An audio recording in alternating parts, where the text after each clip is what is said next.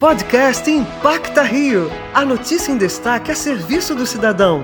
Com o jornalista Pedro Paulo Chagas.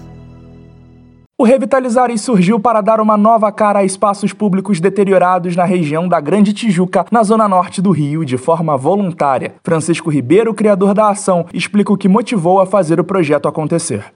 O projeto Revitalizares surgiu depois de uma insistência muito grande de três décadas minha que eu tentava transformar um lixão e jardim, que é uma escadaria que dá acesso para o Morro do Cruz. E há cerca de quatro anos entrou no time o arquiteto Rafael Vasconcelos. Ele deu a ideia de colocarmos um mosaico na escadaria e aí surgiu o projeto Revitalizares, que inclusive está agora se expandindo para outros bairros do Rio de Janeiro, como é o caso do Grajaú.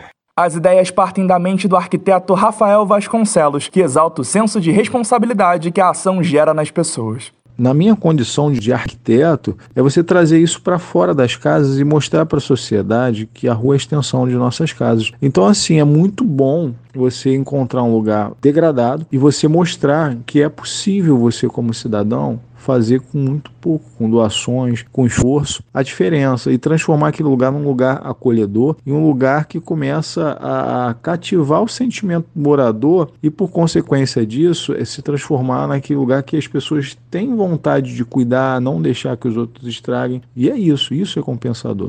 Confira mais sobre o trabalho no Instagram, Revitalizares. Para a Rádio Antena 1 Rio, Pedro Paulo Chagas.